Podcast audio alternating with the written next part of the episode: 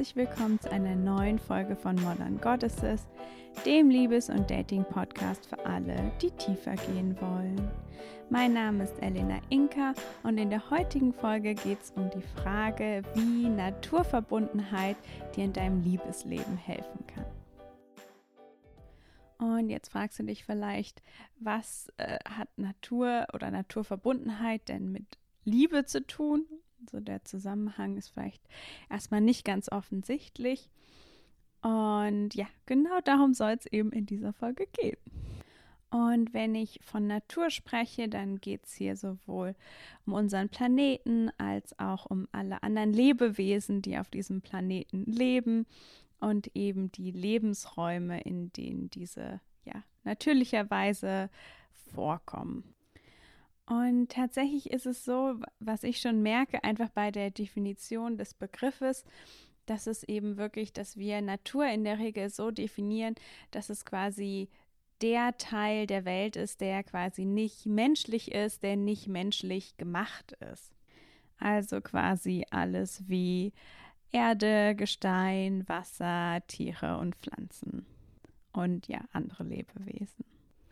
Und prinzipiell ist es aber natürlich so, dass Menschen an sich und auch alles, was Menschen schaffen, ja im Grunde genommen aus der Natur stammt. Das heißt, eigentlich gibt es da eine sehr große Verbindung und der Mensch ist auch nur ein Tier.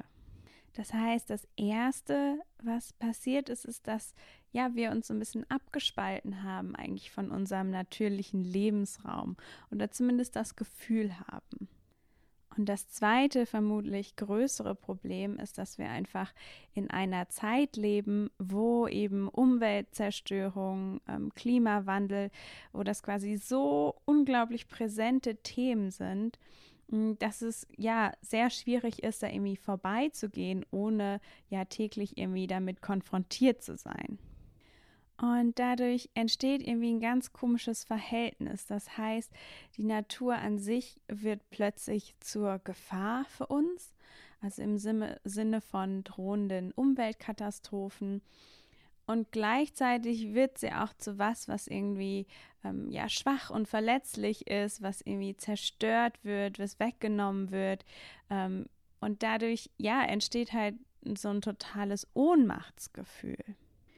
Und ich weiß nicht, wie es dir mit diesem Thema geht. Und ich weiß aber, wenn ich quasi irgendwelche Nachrichten dazu lese, die quasi irgendwas mit ja, Klimawandel, Umweltzerstörung zu tun haben, das sind in der Regel die Nachrichten, die mich so am meisten runterziehen, wo ich dann auch am meisten einfach Ängste wirklich spüre.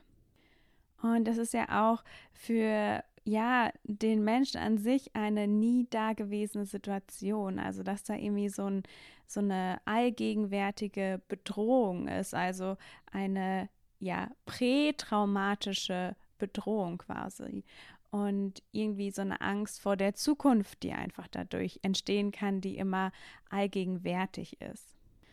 Und mir war zwar klar, klar, dass das irgendwie traumatisch ist und was ich aber jetzt neu gelernt habe, das stammt auch von Jessica Fern, ist, dass Natur im Grunde genommen dadurch, dass es irgendwie unser Lebensraum ist, zu einem ja sehr wichtigen Bindungselement in unserem Leben wird.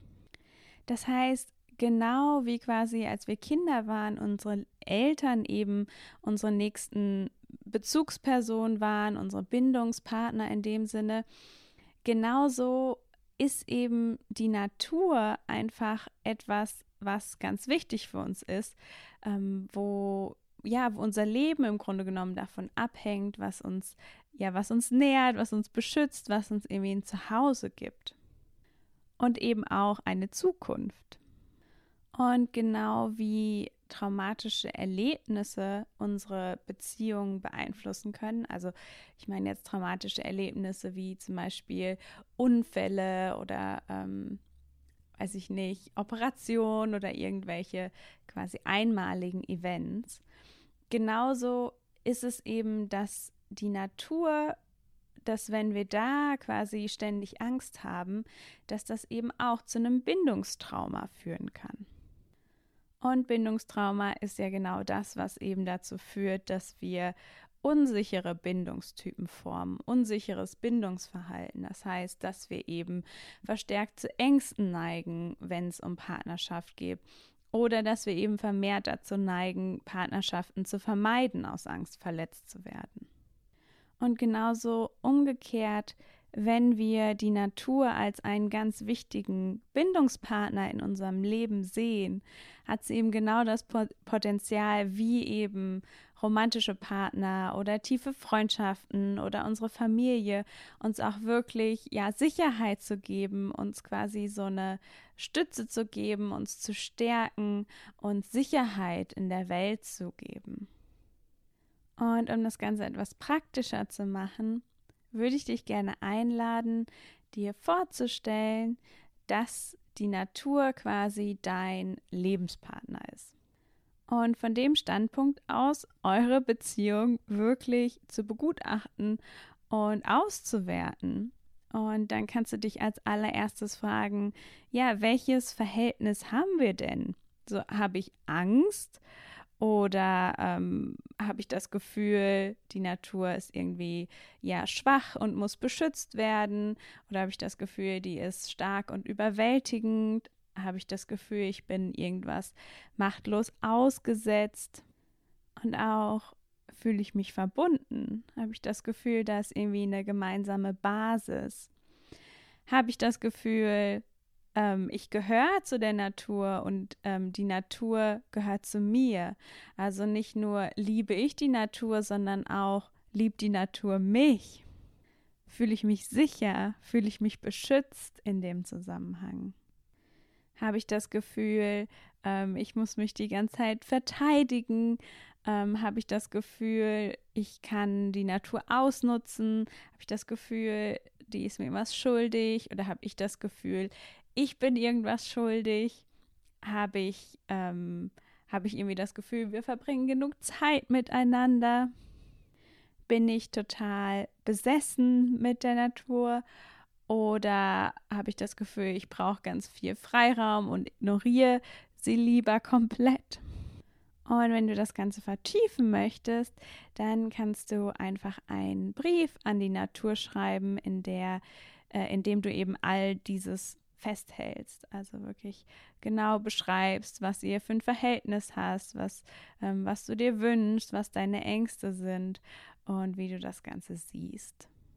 Und um euer Verhältnis zu verbessern, kannst du auch wirklich anfangen, sowas zu haben wie eine Date Night, äh, vielleicht keine Night, aber einfach Zeit in der Natur zu verbringen. Es kann ähm, sehr ja heilsam sein, auch Sicherheit geben, sich zum Beispiel einen Ort auszusuchen, also vielleicht unter einem schönen Baum, irgendwo im Park und quasi an diesen Ort immer zurückkehren und dann wirklich versuchen ähm, reinzuspüren, wie fühlt sich das an, in der Natur zu sein, ähm, dir vorzustellen, dass du wirklich auch verbunden bist mit der Erde, dass das Ganze quasi zusammengehört, dass du Teil einfach ja der Natur bist.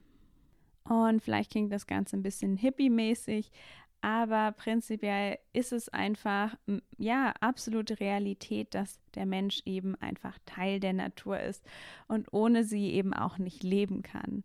Und Realität ist auch, dass die Natur vor uns da ist, war und auch nach uns noch da sein wird, in welcher Form auch immer.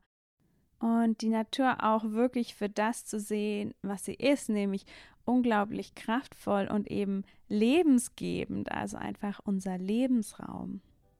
Und das war es auch schon wieder für heute mit dieser Folge. Und ich hoffe natürlich ganz, ganz doll, dass du jetzt wirklich in die Natur gehen möchtest und ich freue mich auch ganz doll, wenn du heute Abend bei meinem Vollmondritual dabei sein möchtest. Ähm, wenn dem so ist, dann schreib mir einfach eine E-Mail oder auf Instagram. Und ich freue mich ganz doll, wenn du beim nächsten Mal wieder mit dabei bist.